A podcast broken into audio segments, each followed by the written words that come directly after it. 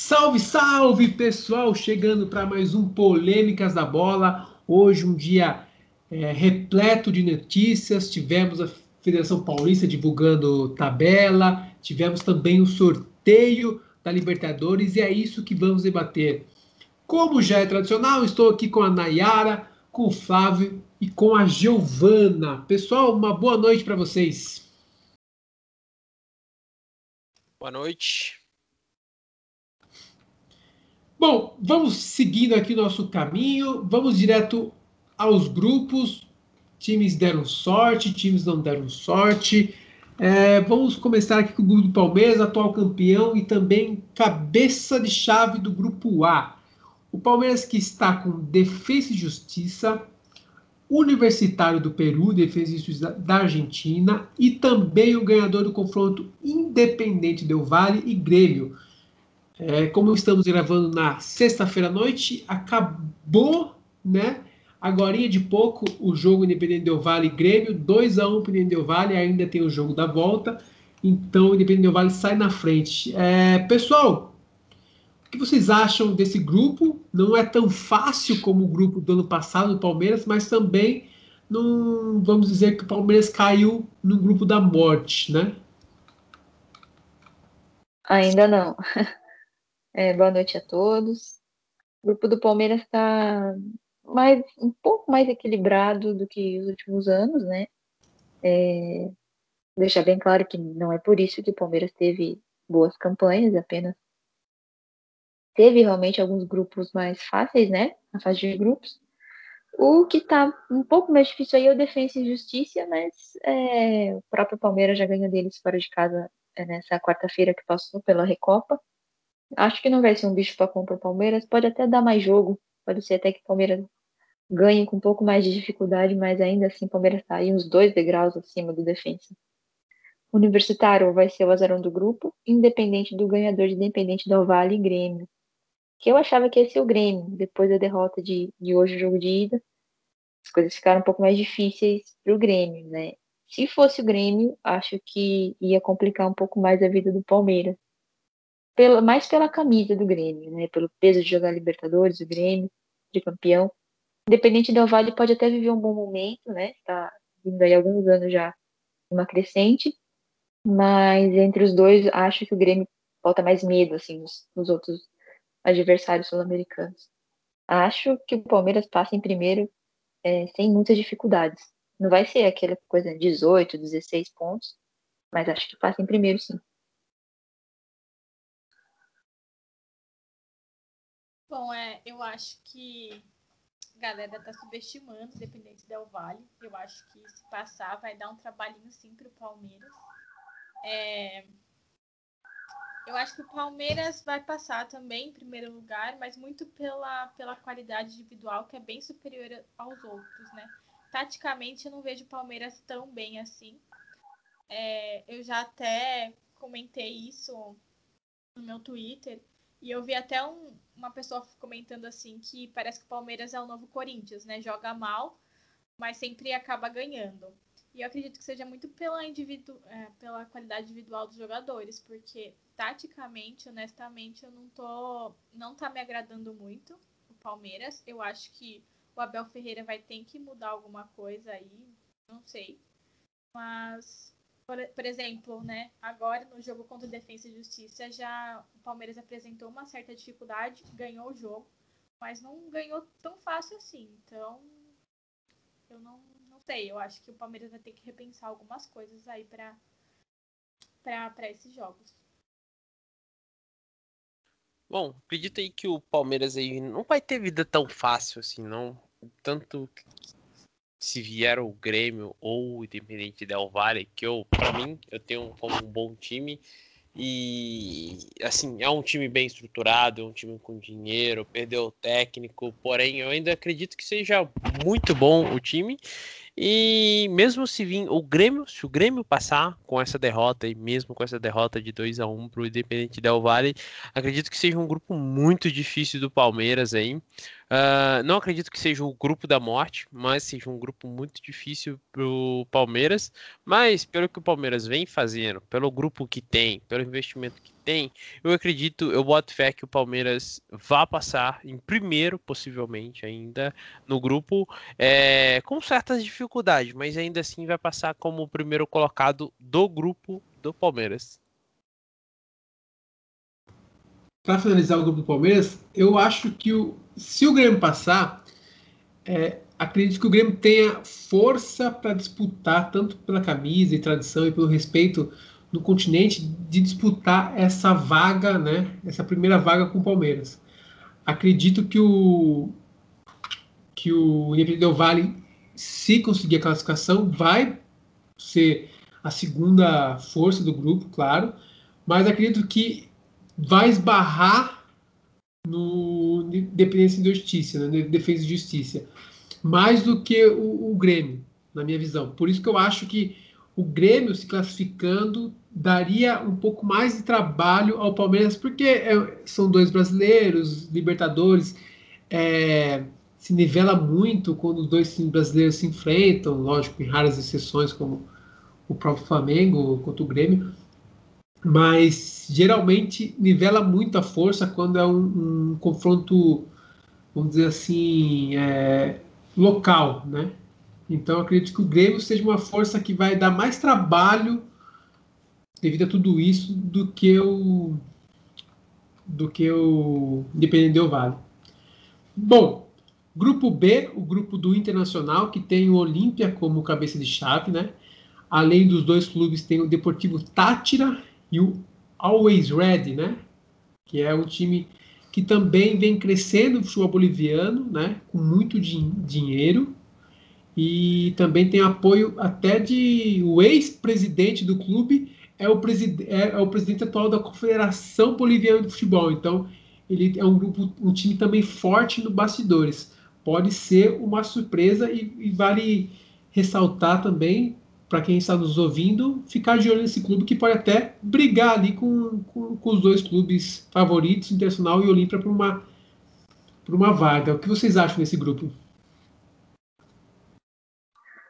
O Always Red tem, tem o fator é, altitude por ser na Bolívia? Nós já sabemos isso? Tem 4 mil metros. Ele, ele, não vai, ele não vai jogar no, no, no, estádio dele, vai jogar em outro estádio, que é, é, é o estádio que ele costuma jogar, mandar os jogos é acima de 4 mil. E ele ah. vai mandar os jogos um pouco abaixo do 4 mil. Então também tem isso. Mas é muita coisa, ainda assim. É. Bom, adicionou um fator novo aí ao grupo B. Mesmo assim, Olímpia e Internacional são franco favoritos, né? Deportivo, o Deportivo Tátira é aquele time que tá sempre ali, mas sempre fica no caminho, né? É, não, não tem força para mim para brigar com o Inter e Olímpia o Always Ready vai depender aí da, dessa altitude para tentar alguma coisa nesse, nesse grupo, mas me parece bem dividido entre Olímpia e Internacional, dividindo, decidindo a primeira colocação do grupo, e, e o Tátira e o Always Ready é, correndo totalmente por fora. É, eu concordo com a Giovana. Eu acho que o Inter ainda vai né, classificar em primeiro. É, tem, tem a questão da altitude, mas é, acho que não interfere muito, porque o Inter e o Olímpia são muito favoritos, né? Então, acredito que seja isso mesmo. É, na minha concepção, esse é o grupo para um brasileiro se classificar mais fácil. Olhando os outros, talvez do Atlético Mineiro, mas acho que esse do Inter é o mais tranquilo se classificar.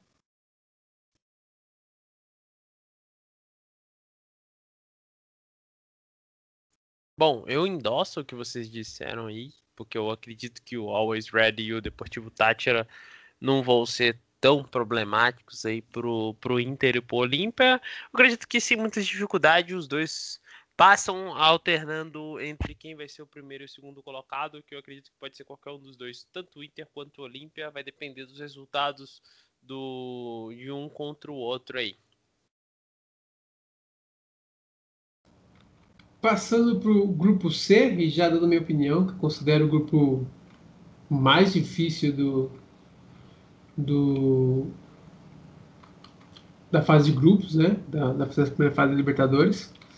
que tem o Boca Juniors como cabeça de chave, o Barcelona e Guayaquil, o The Strongest, que sempre é um clube chato jogando fora de casa, né? dentro de casa ele tem altitude e tudo mais que a gente já conhece. São Paulo sofreu muito lá, né, recentemente. E o confronto entre Santos e, so e São Lourenço, que o Santos abriu 3 a 1 na última quarta-feira, se não me engano, foi o jogo, ou terça-feira, se não me falha a memória. Então está bem caminhada a classificação do Santos. Então, possivelmente seja o Santos a pegar essa última vaga e, para mim, um grupo bem complicado, porque é bem possível algum dos clubes favoritos tropeçar com o The Stones fora de casa. E isso pode dificultar, principalmente se o Barcelona não for o Barcelona ano passado, mas sim dos anos anteriores, que veio meio que dificultando né, a vida de alguns clubes. O que vocês acham desse grupo que é, pode ser, possivelmente, será do Santos? Bom, eu vejo, eu vejo como um grupo muito chato, um grupo que a gente pode considerar aí da morte.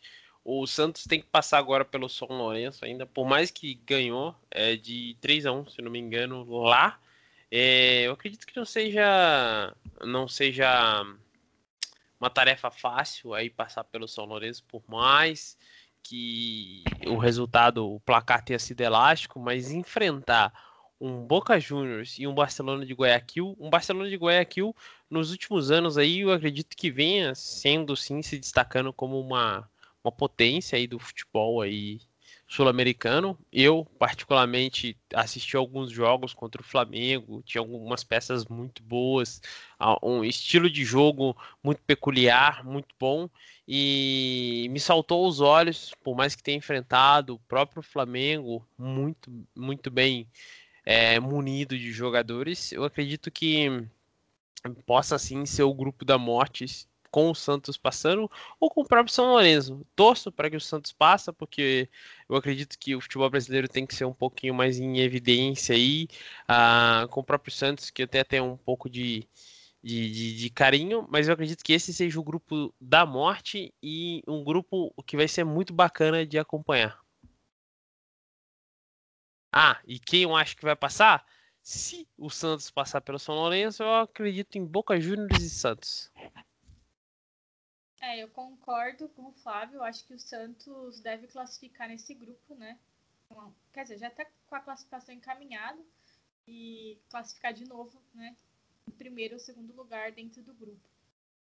Eu acho que, não sei se eu considero o grupo da morte, mas é um grupo bem equilibrado, assim, né? Se a gente considerar que o Boca Juniors não tá tão, né, bom assim, tá? Deu uma caída aí nos últimos anos. O Santos, como sempre, surpreendendo a gente. Tem a questão da, da altitude também, que pode complicar bastante. Então, é, eu acho que é um dos clubes, um dos clubes, um dos grupos mais equilibra, equilibrados. E, mas o Santos deve se classificar, é, não tranquilamente, mas acredito na, na classificação. É, o Santos está com a classificação encaminhada, né, contra São Lourenço, que só um, só um desastre tiraria a vaga no grupo. É, se o São Lourenço fosse o grupo, já ia ficar forte, mas é, com o Santos acho que fica mais forte. Tem Boca Juniors e Santos à frente de Barcelona Strongest, mas considero aí, se não o, um dos mais difíceis para brasileiros é, nesse, né, nessa edição, porque tem o Boca Juniors, que é sempre o Boca Juniors, o Barcelona que vem fazendo campanhas cada vez mais sólidas, né? Não é mais aquela surpresa, não é um estreante, não é um, uma, uma, um time novo. É um time que eu acho que pode tirar alguns pontos preciosos dos times grandes do grupo, como o Boca Juniors e o, eventualmente o Santos. E o Strongest é um time que eu pessoalmente não gosto. São Paulo sofreu muito com eles é, nos últimos anos. É, tem, porque tem a questão da, da, altitude, né? Não porque eles são bons ou jogam, tem jogadores, é por conta da altitude mesmo. Então tem o, fator time grande, no grupo do Santos tem, tem o Boca Juniors, tem o fator time mediano, que considero hoje o Barcelona, e tem o fator altitude, que, que com o Strongest acho um grupo complicado para o Santos, se o Santos passar. mas acredito que consegue classificar junto com o Boca Juniors aí para definir o, o primeiro lugar do grupo. Se for igual ao ano passado, e repetir a história da semifinal, né? Eles até se dão. Podem se dar melhor, mas é difícil. Bom, seguindo nossa linha aqui, vamos para o grupo D, o grupo do Fluminense, que tem o River Plate como cabeça de chave. Bom, esse grupo também não está nada fácil para o Fluminense. Acredito que o Fluminense terá muitas dificuldades para classificar, porque ainda o, a quarta a quarta equipe a entrar pode ser um Junior Barranquilha ou um Bolívar, né? Que são times também com uma certa tradição, não de, de brigar por títulos, mas sempre está ali disputando todo ano. Então deixa um grupo um pouquinho mais encardido, vamos dizer assim. E claro, o grande favorito é o River, e eu vejo se passar tanto o Fluminense, se passar o, o tanto o Bolívar como o Rui Barranquilha, os três com possibilidades de classificação, né? Então eu não considero o grupo da morte porque são três clubes que não estão, vamos dizer assim, com tanta força assim recentemente no cenário sul-americano. Mas é um grupo mais equilibrado para mim seria esse, né? Na disputa uma, uma segunda vaga.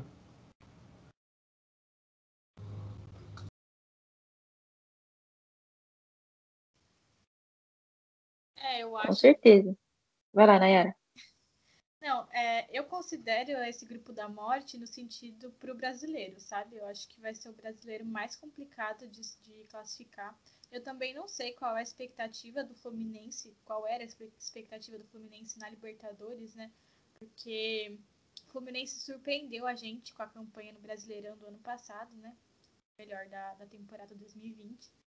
Mas não é um clube que está exatamente estável, com um time super montado. Então, acredito que a expectativa, tanto dos torcedores quanto do clube, não seja e muito além disso, né? Mas eu acho que é um que é o grupo assim pro brasileiro mais difícil de, de classificar. É, acho que também é um, é um grupo equilibrado, não tanto quanto eu considero o grupo C, né? Que é o do Boca e do Santos mas acredito que seja bem complicadinho para o Fluminense é, disputar essa segunda, essa segunda vaga, né? Porque acho que todo mundo aqui concorda que a primeira vai ser do River. Provável. Acho que Santa Fé, Fluminense, Bolívar ou o Júnior Barranquilha é, vão degladiar entre si aí para definir a segunda vaga. Acho que o Fluminense tem que pensar bem para não perder pontos contra esses times ir bem fora de casa e ganhar os jogos no Rio de Janeiro para garantir pelo menos a segunda vaga. E aí, se o River Plate tropeçar, o que nos últimos anos está sendo difícil, mas se isso acontecer, ficar de olho, quem sabe, né, em primeiro lugar. Mas acredito que é difícil. Acho que o River passa em primeiro, se tudo seguir normalmente, aí o Fluminense vai ter que lutar por uma segunda vaga. Ou, se se passar bem no segundo lugar, vai ser uma surpresa para mim, né, com todo respeito ao Fluminense não acho que tem um elenco muito forte.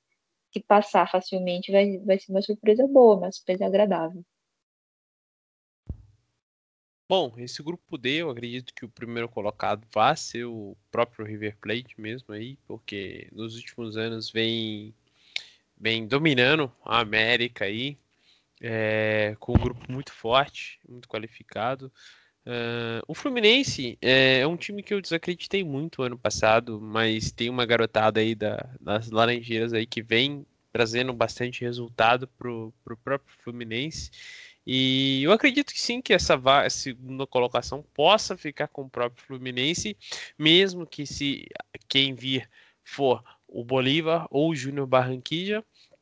Eu acredito bastante na classificação do Fluminense, mas eu acredito que realmente é um, um grupo muito parelho, mas eu acredito na classificação do River e do Fluminense.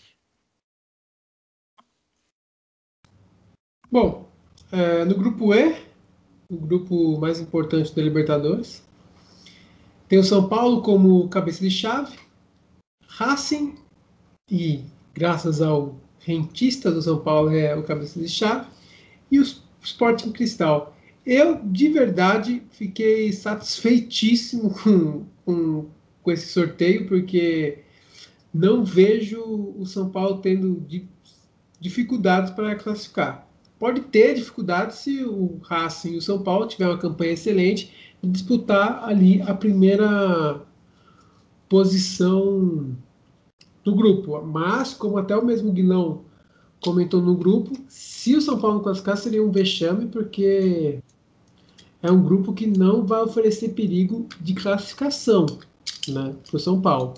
Porém, ali tem um Racing que é argentino, pode complicar. Ano passado eliminou um jogo meio que chato, né? Eliminou o Fluminense, então pode criar alguma dificuldade. Porém, também temos que pensar que a gente tem um técnico argentino. Isso pode ser uma, um fator muito importante para quando a gente for enfrentar o Racing, tanto lá na Argentina quanto aqui no Morumbi. Acho que isso pode pesar e o São Paulo consiga a classificação em primeiro sem grandes problemas. É, foi um, um ponto muito é, otimista, Fabinho. Gostei, verdade. É, assim, o grupo me parece bem dividido, né? Entre São Paulo e Racing, é, como favoritos, e Sporting Cristal e Rentistas é, correndo por fora, principalmente o Rentistas. Mas eu, como São Paulina, é, é eu estou um pouco pessimista nos últimos anos, né? Quando tá muito difícil é porque, nossa, tá muito difícil. Quando tá muito fácil, entre aspas, não que esteja fácil esse grupo, mas quando tem esses times mais fáceis, eu já fico pensando, hum, como que o São Paulo vai arrumar um jeito de estragar tudo? Né? Eu, eu penso, penso nisso, vai perder os rentistas lá, vai perder o cristal, já fico toda pessimista. Como que o São Paulo vai conseguir passar um vexame? Assim, em tese, não é para isso acontecer. Em tese, é para São Paulo e Racing disputarem o primeiro e o segundo lugar com facilidade. Né? Mas nos últimos anos, tudo pode acontecer. Mas, assim, falando racionalmente, é, tem que dar São Paulo e Racing. Se não der, é vexame para os dois. Não para o São Paulo, não só para o São Paulo. Acho que ânimo, galera, né? Tudo vai melhorar depois de 2014. É, é, a hora que saiu o Racing, assim que o Racing foi o segundo sorteado, né? Nossa, eu pensei, meu pai amado, lá vem. Lá vem outro ano. Respirei fundo, falei, não é possível. Mas aí tudo melhorou, né? É, eu acho que eu tô bem otimista. O Tetra já é realidade. E. Ah, vai, vai dar bom. Pode confiar, Giovana, que eu tô otimista aqui. Vai dar tudo certo. A gente vai se classificar em primeiro lugar. Um monte de ponto na frente. Se Deus quiser. Minha análise foi bem racional. Bem racional, gostei muito. Bom, ao meu ver aí o, o grupo E, uh, com o São Paulo, Racing, Esporte Cristal e Rentistas, uh, eu acredito que os dois clubes que vão passar irão ser o São Paulo e o Racing. Eu espero que o São Paulo em primeiro lugar, para não ter enfrentar muita uh, tantos problemas na, na, próxima fase, na fase seguinte, assim. Mas o Racing é um time muito bom. O Sporting Cristal e o, e o Rentistas são clubes de menor expressão, mas São Paulo não pode bobear como vem fazendo nas últimas Libertadores, nas últimas participações da Libertadores, que seria empatar, perder contra esses times é, de menor expressão. Mas eu acredito que o São Paulo e o Racing vão passar. Não garanto o São Paulo em primeiro lugar, porque é um time que nos últimos anos vem se demonstrando muito instável. Uh, porém, espero que passe em primeiro. O Racing tem sempre uma base muito forte, tanto é que o Racing tinha um treinador muito bom, que era o Kudê, que foi para o Inter, fez um bom trabalho, saiu, foi para a Europa. Uh, eu ah, espero que o São Paulo não bobeie tanto quanto não bobeie tanto com o Racing e nem com os outros clubes de menor expressão. O Uruguaio Rentistas é um clube muito pequeno, mas a gente não pode bobear. Perfeito. Agora vamos para o. Oh, eu queria. Pode falar. Posso acrescentar só mais uma coisinha, né? Tava lendo sobre os, os renti, os rentistas. É, não dá para subestimar nunca, né? Depois que São Paulo conseguiu perder para um time chamado Binacional, tudo é possível, né? Mas é, foram eles que deixaram o Penharol de fora, né? Penharol é campeão da Libertadores, time grande do, do, Uruguai. Então a gente tem que abrir o olho sim. Só por a, a critério de curiosidade, eu acabei de ler aqui, no Racing tem um lateral esquerdo chamado Lucas Orban. Vocês podem não reconhecer esse nome, assim como eu não reconheci de primeira, mas ele foi um dos responsáveis por iniciar a confusão na final da Sul-Americana de 2012 entre São Paulo e Tigre. Ele estava no Tigre. Quem sabe, meus colegas São Paulinos, meu ouvinte São Paulino, quem sabe ganhar do time do, do Lucas Urban vai acabar com a zica que se instalou no São Paulo após 2012, aquela final, meio final. Quem sabe? Eu acredito. Tô mais otimista agora, Nayara. Tô mais otimista. Aí, vamos lá, gente. Força. O, o, rei, o Reitício eu acho que, que não vai não vai ser páreo duro, porque tipo, ele tá perdendo jogadores já, né? Perdeu o técnico pro, pro Nacional, então eu acho que isso, aquela onda, sabe? Quando um time pequeno se destaca e acaba perdendo praticamente tudo, né? Eu acho que vai acontecer com eles lá no Uruguai, então acredito que para essa Libertadores eles vão ter um trabalho um pouco maior de reformulação, tentar procurar um outro técnico. Então acredito que por isso eu considero os dois clubes ainda mais favoritos do que já são. Bom, no grupo F, o único grupo que a gente não tem, não terá brasileiros e não tem possibilidades, né? Tem o Nacional do Uruguai, campeão uruguai recentemente, uruguaio, né? recentemente, Argentinos Júniors, Universidade Católica e também o ganhador entre Libertar e Atlético Nacional da Colômbia. Libertar ganhou no Paraguai de 1 a 0 e agora joga na Colômbia para decidir a vaga. É um grupo também equilibrado. Eu acredito que seja, sem os brasileiros, eu acho que seja o grupo mais equilibrado, assim, que mesmo sem brasileiro, porque o Argentinos Júniors vem fazendo uma, uma campanha ok, Libertar é um time com tradição, Atlético Nacional também, Nacional do Uruguai também, e Universidade Católica é outro time que também sempre está participando. Então, junto com o grupo do River, né, que você tem o River Plate se destacando mais, acredito que nesse os quatro têm condições de brigar pelas duas vagas. Então, mesmo nível não sendo tão alto, né? Porque no grupo do Fluminense o River meio que puxa esse nível para cima. Nesse a gente tem quatro equipes bem niveladas que vão disputar as duas vagas nas seis rodadas. Eu ia falar exatamente isso. Tá muito equilibrado esse, esse grupo. Não tem algum muito pesado puxando, né? Não tem um River Plate, um Boca Juniors. Não tem um grande campeão como São Paulo. Tô brincando. Não tem, assim, é um time que tá se desgarrando muito dos outros três. Por isso, acho que tá Acho que em termos de equilíbrio, talvez seja o grupo mais equilibrado entre os quatro, quatro integrantes. Talvez não seja o grupo da morte por faltar esse peso aí a mais de algum time, mas tá bem equilibrado. Deve ser bem interessante os jogos desse grupo.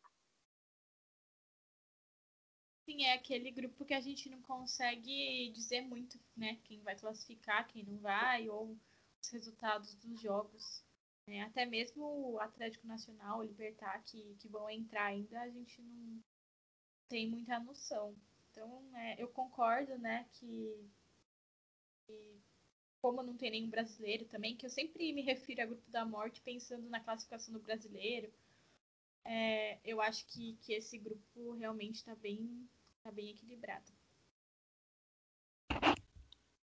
Também vejo como um grupo equilibrado aí, mas se fosse para dar um palpite, eu acredito que quem vai passar seria o próprio Nacional e o vencedor do confronto G1, possivelmente o Libertar ou o Atlético Nacional, os dois times de muita tradição. O Atlético Nacional vem de um retrospecto recente melhor, mas eu acredito que seria ficaria entre os dois, Nacional ou Libertar e Atlético Nacional. É um clube muito, é um clube não, é um grupo muito apertado, diria, aí para para passagem bem chato. Universidade Católica também não é tão fraco, Argentinos Juros também não é tão fraco, tem uma certa tradição ambos, mas eu acredito que ficaria entre esses três times: Nacional, Libertar ou Atlético Nacional no grupo F. Bom, voltando agora para os brasileiros, o grupo G, né, conta com Flamengo, LDU, União La Calera e Vélez Sarsfield. Bom, eu, eu vejo esse grupo, pessoal, lógico, trocando algum, alguns times, eu vou até explicar, bem parecido com o grupo do São Paulo ano passado. O Flamengo seria o River, né? União La Calera seria o Binacional, o Vélez seria o São Paulo e a LDU seria a LDU, né? Obviamente. Então eu vejo esse grupo muito parecido com, com, com, o grupo do São Paulo no ano passado e o Flamengo sendo mais ou menos o papel do River, classificando em primeiro e o Vélez e a LDU brigando com, pela segunda vaga. O Vélez um pouco um passo à frente, né? Por, porque tem um time um campeonato mais difícil, um time mais competitivo do que a LDU, mas a LDU tem para tentar equilibrar isso a altitude e a dificuldade de enfrentar eles lá. É, como você vê esses grupos? Tem, vocês veem alguma semelhança também ou eu estou viajando aqui? É, eu, eu não considero o Flamengo tão, tão acima assim, tão favorito igual o River era no, no São Paulo. Porque naquele grupo do São Paulo, né, do ano passado, a gente tinha certeza que a, que a primeira vaga era do River, né? E aí a briga ficou entre São Paulo e a LDU. No Flamengo, eu não acho que a distância para os outros seja tão grande assim. É, é, é, na técnica, né? Mas eu não sei, assim, o Flamengo não, não tem me convencido tanto. E são times chatos de jogar, né? A LDU tem a questão da altitude. E o Flamengo, ano passado, se eu não me engano, foi contra o Independente Del Valle, que ele tomou 5 a 0 não foi isso? Foi na altitude, né? Foi, foi. Então, sim, Eu, eu não sei, assim, o Flamengo não me convence tanto. Eu acho que vai classificar, mas não tão tranquilo, tão fácil, sabe? Eu não acho que a distância seja tão, tão grande assim. É, mas nem o River classificou com uma certa facilidade no passado, né? É só encaixa no sentido de forças e, e como que eu posso dizer assim, de possibilidades mesmo, entendeu? É que o River, na, nas primeiras rodadas, ele jogou com time reserva, né? Porque ele tava terminando. Na primeira, na verdade, só, né? Na segunda, não. É, mas. Não sei. Eu. Eu não vejo o Flamengo tão favorito assim quanto era o River. Mas, né? Bom, eu, eu vejo. Eu acho que o Flamengo tá bem acima da LDU e do Vélez. Achei legal a comparação com o grupo do São Paulo ano passado. Realmente o União La Calera corre por fora se fizer alguma coisa vai ser uma surpresa no, no grupo, né? O Flamengo na posição do River, claro, guardadas as, as devidas proporções. Porém, o Flamengo foi campeão é, há, há, duas temporadas, né? Mais recente que o último título do River, inclusive em cima do próprio River. Então, acho que isso credencia o Flamengo aí, campeão brasileiro, a buscar o primeiro lugar. É, eu acho que consegue. Não vai ter vida fácil contra a LDU e Vélez, Talvez por isso algumas pessoas achem o grupo da morte. Eu ainda vou achar a vida dos Santos mais difícil se o Santos passar lá no grupo é, C. É, a LDU é como a LDU do, do, grupo do ano passado, realmente, e o Vélez como São Paulo. Eu acho que o São Paulo tinha um peso a mais que o Vélez, né? Peso de camisa, eu digo, porque o Vélez tem esse nome, é um grande clube da Argentina, é tradicional, mas recentemente não fez muita coisa, né, na Libertadores. O São Paulo, que não fez quase nada, fez mais que eles. É, mas é um time tradicional, né, que tem camisa, que tem finais, enfim. É, é, o Flamengo não vai poder bobear com esse aí, não. E nem com a LDU, que tem o quesito a altitude. Não tá fácil pro Flamengo, não vai poder bobear igual bobeou pro Independente do Vale no passado, tomou aquela goleada. É, é, mas se jogar o que sabe, para mim passa em primeiro. E aí, entre LDU e Vélez, eu vou de LDU. É, o Vélez tem até São Paulino embrulha o estômago, né? Não gosta muito de lembrar. Nossa, nem me fale esse time. Bom, uh, grupo G, eu acredito que amplamente o Flamengo é favorito aí para passar. A comparação eu achei válida até do grupo do São Paulo na última Libertadores aí que a gente disputou.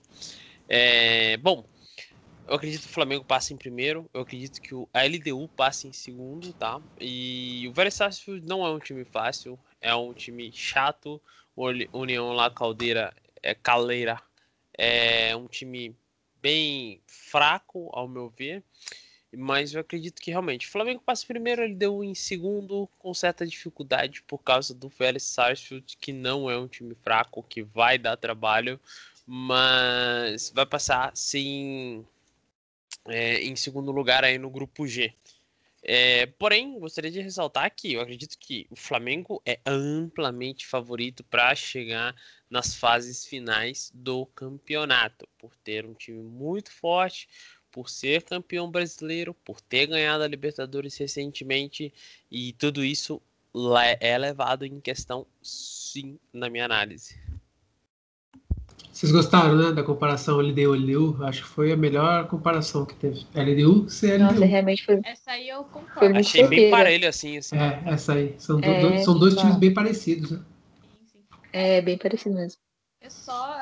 Na verdade, o que eu mais discordo de vocês é que o Flamengo tá tão bem assim, eles já tão favorito assim, gente. Eu não consigo ver, sinceramente. Tipo assim, tem, tem qualidade para isso, mas não não me mostrou ainda esse time, né, de 2020, de 2021.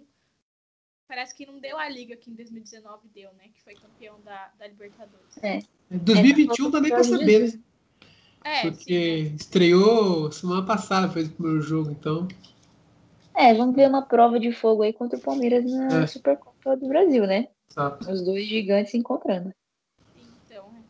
mas assim, até agora, pelo que eu vi do ano passado, eu não coloco o Flamengo como amplo favorito, assim. É favorito, mas não tanto. Bom, perfeito. Bom, para fechar, para fechar ali, os grupos, o grupo do Atlético Mineiro, do Galo Mineiro, com o Cerro de cabeça de chave, né, time paraguaio, América de Cali e La Guaira, Bom, pessoal, é, pelo investimento que o Galo fez, pelo grupo que ele tá, eu considero também que seria um vexame. Igualmente, igualmente São Paulo não, porque o grupo de São Paulo ainda é mais fraco. Mas eu consideraria um belo de um vexame se o Galo não classificasse, não avançasse nesse grupo, porque o América de Cali não deve oferecer muito perigo assim Atlético Mineiro, pode ser que lá na, lá na Colômbia, pode ser que ofereça um pouco de trabalho, mas acredito que não. Acredito que o Galo consiga vencer lá e também consiga vencer até o seu, que é o, que é o cabeça de chave, também jogando no Paraguai. Então, acredito que, mesmo não sendo cabeça de chave, o Atlético Mineiro seja amplo favorito para avançar em primeiro lugar nesse grupo. É, Concordo, Fabinho. Pode falar, Gi. Pode. Tá bom. É, o cabeça de chave é o Cerro Porteio, é aquele clube que está sempre lá, passa para as oitavas, às vezes chega na quarta e sai. É, não, não briga assim por títulos, né? Ele briga até certo ponto. É um time muito tradicional. É, é o Cerro Portenho que, que, que disputou várias vezes a Libertadores e nunca foi campeão. Me corrija se eu estiver errado. Acho que sim, não é? E o Atlético Mineiro já foi uma vez campeão. Pelo time que o Atlético tem hoje, é, investimento que fez, é, os 11 titulares, o elenco que está tentando montar, é, eu acredito que tem bola para terminar o grupo em primeiro lugar. Se conseguir jogar tudo que, que todo o potencial que tem, né? Eu, eu acredito que, que consegue passar em primeiro lugar. E aí fica entre Cerro Portenho e América de Cali, aí eu acho que pesa, a camisa do Cerro. É, é um grupo interessante ali. O América de Cali é um figurão, tá sempre ali. O Deportivo Lagoaíra tá aparecendo mais no decorrer dos anos. Mas acho que dá para o Atlético passar, inclusive, em primeiro. É, agora que tem o nosso querido mascaradinho, perninha mascaradinho, né? Tem obrigação, agora que roubou o meu Tietê, passar em primeiro. Super jogador que vai tomar conta de todo o meio campo aí. Mas é, eu concordo com vocês, com o que vocês falaram, né? Se não passar, acho que é de vexame aí. E deve ser uma.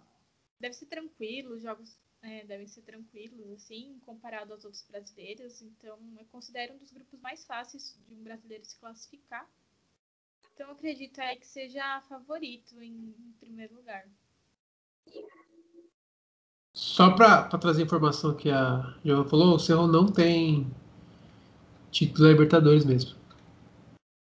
Bom. É, é... Se não me engano, é o time que mais jogou sem ser campeão.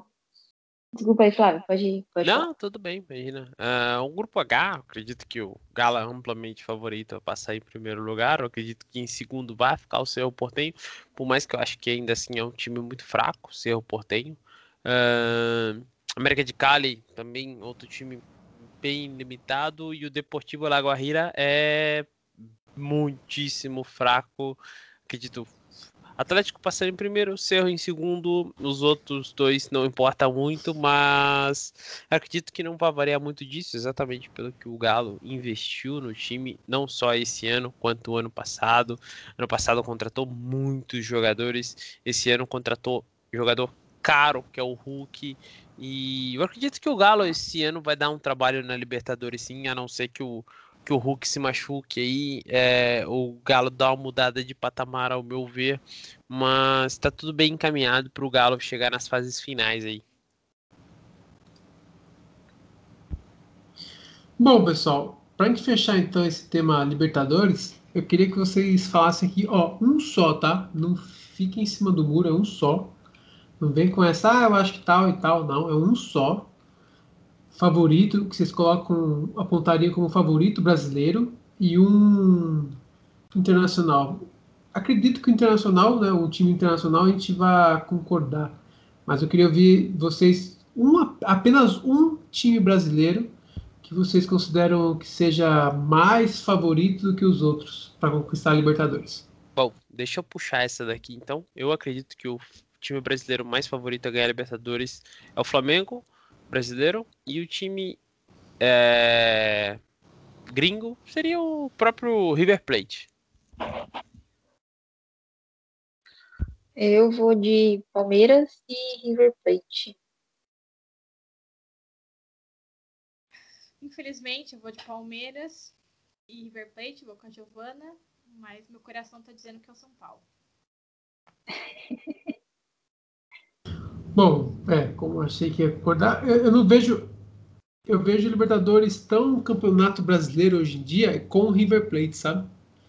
Então, eu não vejo um, um time internacional que, se os brasileiros conseguirem jogar o que podem jogar, para mim vai ficar entre os brasileiros, e acredito o Palmeiras como favorito, e o River Plate como time mais forte fora do, do Brasil. Mas eu estou vendo que o, a Libertadores pode é, tomar um rumo que seja, vai, três brasileiros ganha e um estrangeiro, dois brasileiros e um estrangeiro, como está acontecendo com Flamengo e Palmeiras, e acredito que, que vá se seguir essa linha de times brasileiros ganhando com mais frequência aqui em vezes seguidas, né? Como aconteceu lá atrás com o Santos, Atlético Mineiro, Corinthians. Eu acho que vai continuar assim, até com uma, uma um favoritismo assim maior, porque fugiu a palavra, mas uma força maior do que a gente está acostumado. É, concordo. Eu queria só falar uma, uma curiosidade. O Cerro Portenho, a gente estava falando aí do, grupo do Atlético Mineiro, né? O Portenho tem dois, dois jogadores que são é, é, famosos aqui na nossa torcida. Um deles, deles é o atacante Mauro Bozelli, que disse recentemente que se arrependeu de ir para o Corinthians e não se encaixava no perfil do clube. Não sei se vocês viram isso.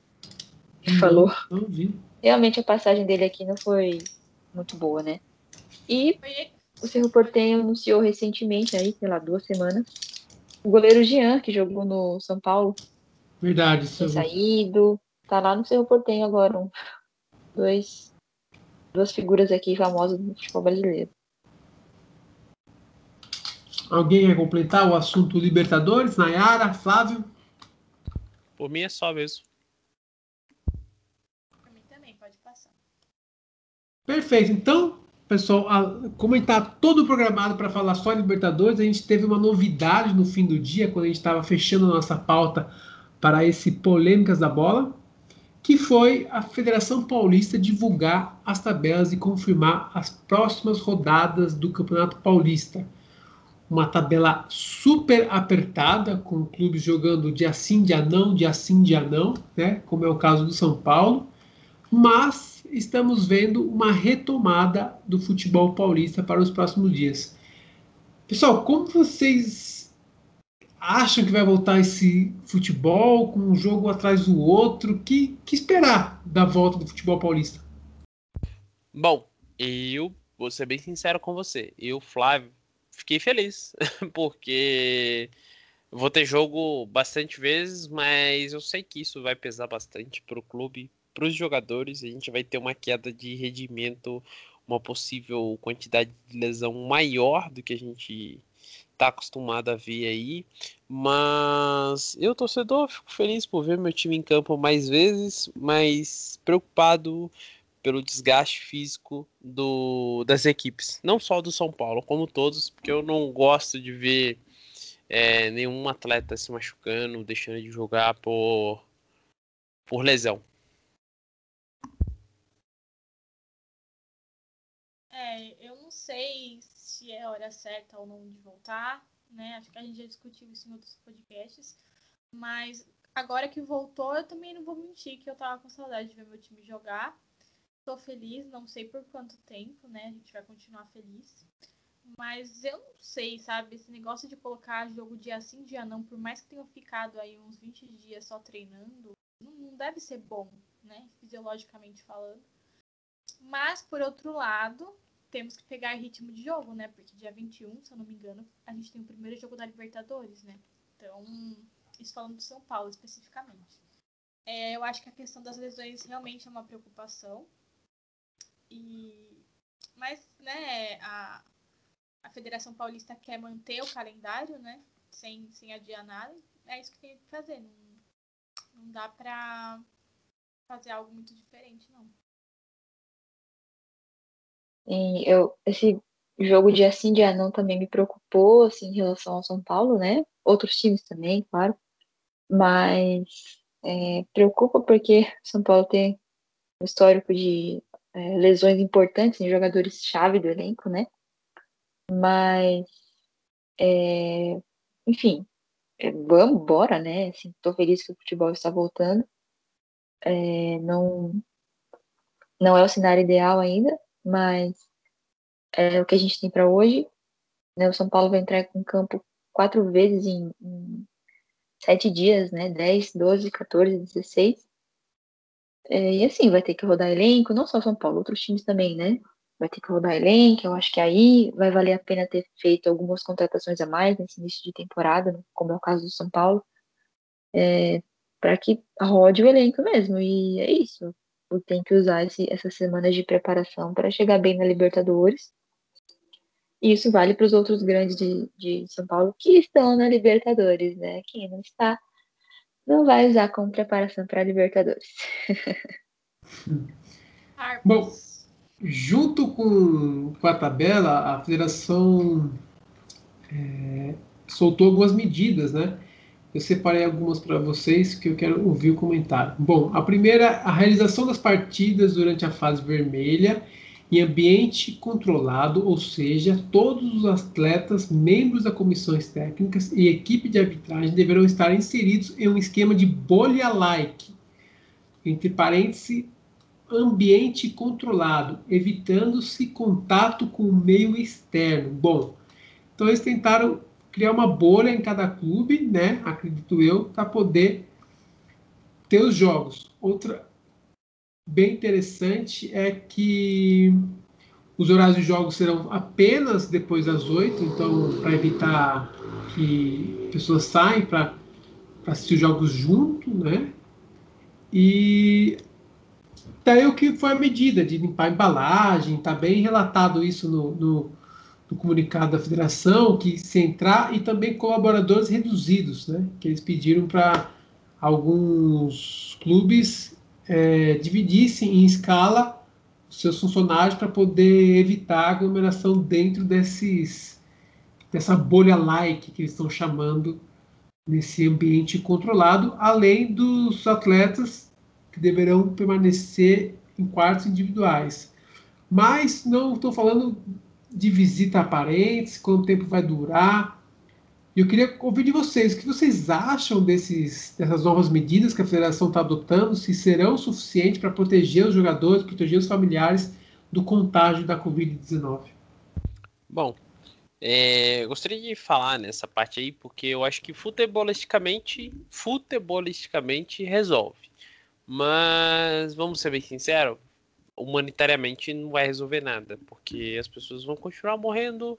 Uh, no meio disso, eu não sei até que ponto é certo ter jogo, uh, ter jogo enquanto tem tanta gente assim passando necessidade por causa da Covid.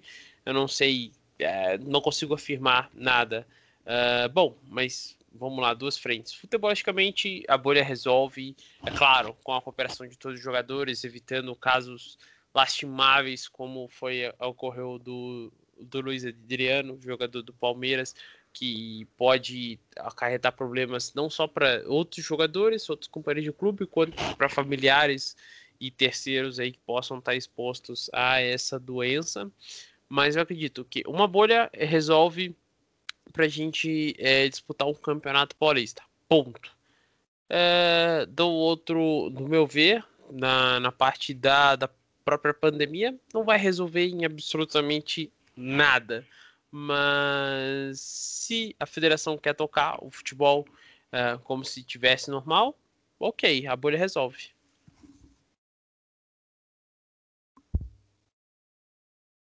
Muito interessante sua colocação, Flávio. É, pensa, né? A gente, esses dias, tivemos mais de 4 mil mortes em um dia no Brasil. Será que era importante o futebol estar voltando? Claro que não, né? O futebol não é essencial no momento de crise extrema como a gente está vivendo agora. É essencial para para a grande maioria dos clubes brasileiros, né, que são pequenos, e tem jogadores que precisam do sustento, do salário, precisam jogar. Por isso, é, fico feliz que volte para que é, os times menores tenham aí um giro, façam jogos, enfim. Mas pudesse esperar mais, talvez é, sanitariamente falando, fosse melhor. Agora, é, só, o futebol estava parado e as mortes estavam aumentando, né? Então, o futebol não é o causador ou não é, não é a régua, né, que vai medir aí o termômetro de que não vai morrer mais, vai morrer menos, vai melhorar a Covid, não vai. É, são outros fatores envolvidos aí no Brasil eu confesso, fiquei feliz que voltou, porque vou ver meu time jogar, vou assistir o esporte que eu gosto. É, eu entendo a, a, rigidez dos protocolos. É isso que eu estou querendo dizer. Eu entendo a rigidez dos protocolos, das pessoas que entendem né, do, do sobre os protocolos, então faz sentido, é, vai ser difícil para os clubes, vai ser difícil para os atletas também. Espero que seja o suficiente, não, não ocorram alguns surtos como ocorreram ano passado, né, no Flamengo, no Goiás, no próprio Palmeiras teve também. Enfim, é, tá difícil, mas acho que dá para fazer se tiver comprometimento dos clubes, principalmente os grandes. Antes do, do comentário da Nayara, é só para ressaltar que eu não falei, é, vai continuar tá, a, a, testagem, como já havia sendo realizado no passado é, protocolo de máscara, esses vão continuar, tá, pessoal? Não, não, mudou nada, só acrescentou esse da bolha, só acrescentou esse que a gente está relatando aqui agora. É, eu não entendi muito bem o que significa esse protocolo da bolha aí. Os jogadores vão ficar num lugar fechado durante todo o campeonato, é isso?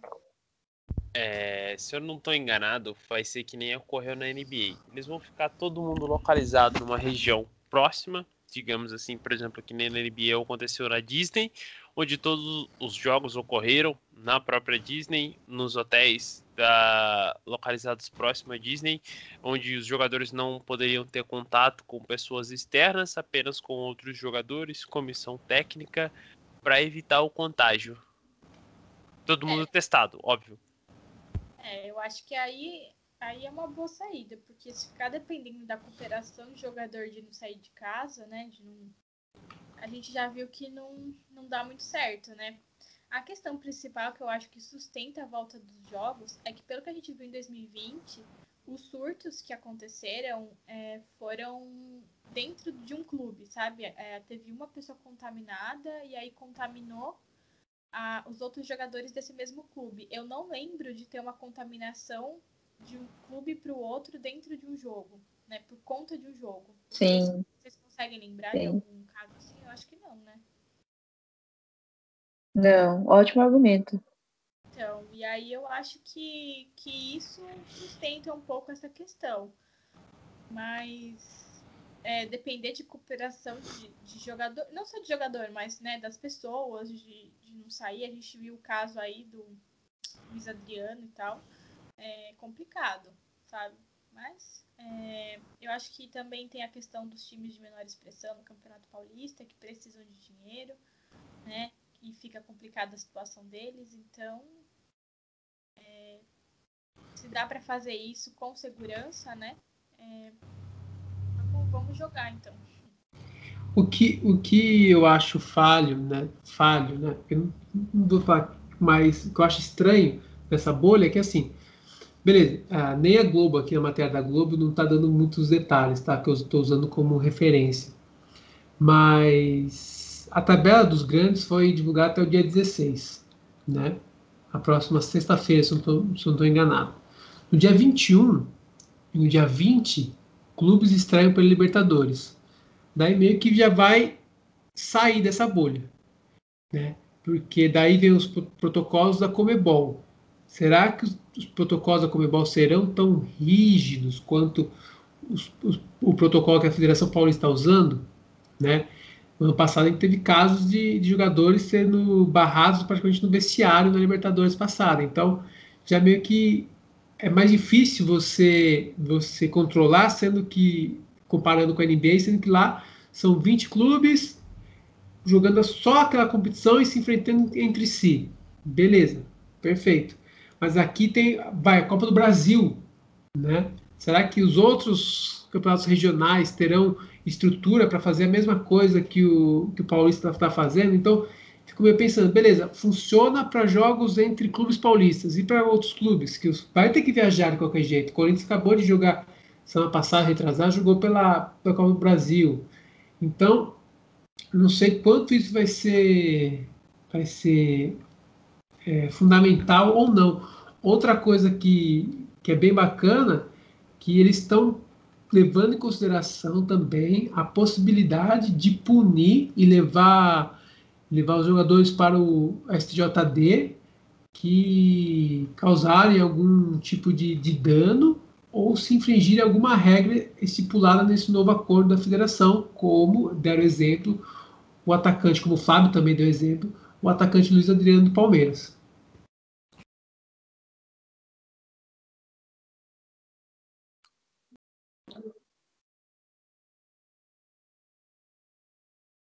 Eu acredito que sim, esses protocolos têm que ser redobrados aí e um ponto fundamental é exatamente esse da, das federações procurar punir jogadores que não cumpriam essas regras, porque a gente, cara, a gente tá no meio de uma pandemia, não era o momento de voltar ao futebol, ao meu ver, porém, já que vai voltar, então vamos ser exemplares. Eh referente a, a, protocolos. Jogador como o Luiz Adriano, inclusive, ele tem que ser punido pelo clube, ele tem que ser punido pela federação, perder alguns jogos, alguns jogos não, alguns bons jogos para ser exemplar, porque o, a questão do que ele está infringindo, ele está é, causando um problema na saúde pública do Estado, da federação, do país. E, ao meu ver, é, é só assim para os jogadores sentirem no bolso. É, e no bolso, exatamente com a suspensão, acredito que os clubes vão sentir, literalmente vão sentir no, no bolso a falta de alguns jogadores e que, que por, porventura vão vir a descontar dos próprios jogadores no salário para para que essa questão é, seja levada mais a sério, né? Porque os jogadores já vivem numa bolha. Brincadeiras à parte, assim, é, eles já vivem numa bolha, porque eles têm muito dinheiro, eles vivem meio que isolados da sociedade. Então, trazendo um pouquinho para a realidade aqui, fazer ele sentir aonde dói mais por, é, por não respeitar uma questão de saúde pública. É, eu, eu concordo com vocês. Na verdade, eu acho que não era nem para estar tendo jogos e muito menos é, os treinamentos, né? No CTs. Mas assim, na minha concepção, já que tá indo treinar, e como eu falei anteriormente, a, a maior contaminação pelo que a gente pelo que a gente viu é dentro do próprio clube, né? Já que tá indo treinar, então acredito que não tenha tanto perigo assim no jogo em si, sabe? Se, se todo mundo colaborar, se todo mundo fizer a sua parte, é, acredito que seja um, um, protocolo que dá uma certa segurança. Não sei se, se é 100% certo, acredito que ninguém saiba, né? Mas é, precisa voltar aos jogos de alguma forma, então vamos ver o que vai acontecer, né? Mas é, se era hora ou não, não sei também. é complicado esse assunto. Mas enfim, é isso. Vamos assistir jogo, pelo menos a semana que vem. Né? Pelo menos como torcedores, a gente, a gente fica um pouco, um pouco feliz aí, ou não. E é isso. Bom, pessoal, então é isso. Chegamos mais a esse episódio. Espero que vocês tenham gostado. É, reitero aqui, fiquem em casa, não é porque o futebol está voltando que a situação da pandemia está melhorando, pelo contrário, ela continua bem difícil para todo mundo. Então, é, fica aqui já o meu pedido para vocês continuarem em casa, sair só por extrema necessidade, trabalho, comida, farmácia, hospital, tá? E a gente vai ficando por aqui. Espero que vocês tenham gostado. Mandem suas sugestões, as suas pautas. Fica o convite também para vocês participarem, tá? Então é isso, até a próxima e eu fui! ¿Por qué esta Coca-Cola de McDonald's sabe tan bien? ¿Será la máquina? ¿Será el popote o el hielo? O quizás soy yo. No sé, Diego, pero vámonos, ¿no? El ¿por qué esto sabe tan bien, Deal? Un refresco de cualquier tamaño por un dólar, solo en el 1, 2, 3 dollar menu de McDonald's. Precios y participación pueden variar, no se puede combinar con cualquier otra oferta o combo mío. Coca-Cola es una marca registrada de The Coca-Cola Company.